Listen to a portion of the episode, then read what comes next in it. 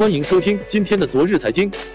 众所周知，北京的地寸土寸金，房价也高出二线城市三四倍。大多北漂们已在放弃事业回老家和啃馒头凑房价中纠结了很多年。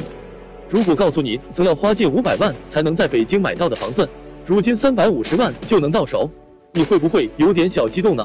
今年以来，北京土地市场除了建设自住型商品房外，已全部实行了限房价、竞地价的方式。也就是说，土地在出让的时候，就已经提前限定了未来的销售价格。近日，北京首批拿地之后可以销售的限房价、竞地价商品房来了，正式准备入市。其中两个项目限定销售均价不超过每平方米三万八千九百九十四元，以一套八十九平方米的小三居户型来计算，购房总价约三百五十万。北京第一批限价房来了。据央视新闻报道，此次即将取得预售许可证开盘销售的限房价、竞地价项目共有两个，都位于北京市房山区良乡区域。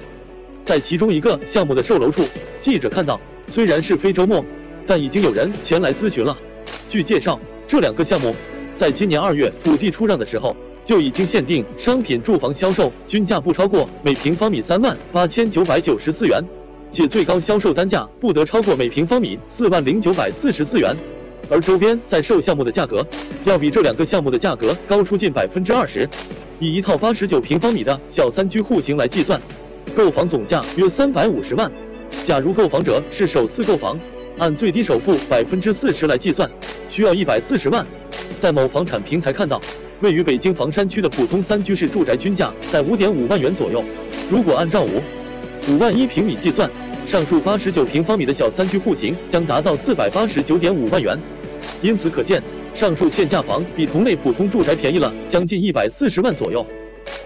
关于北京第一批限购房，各位怎么看？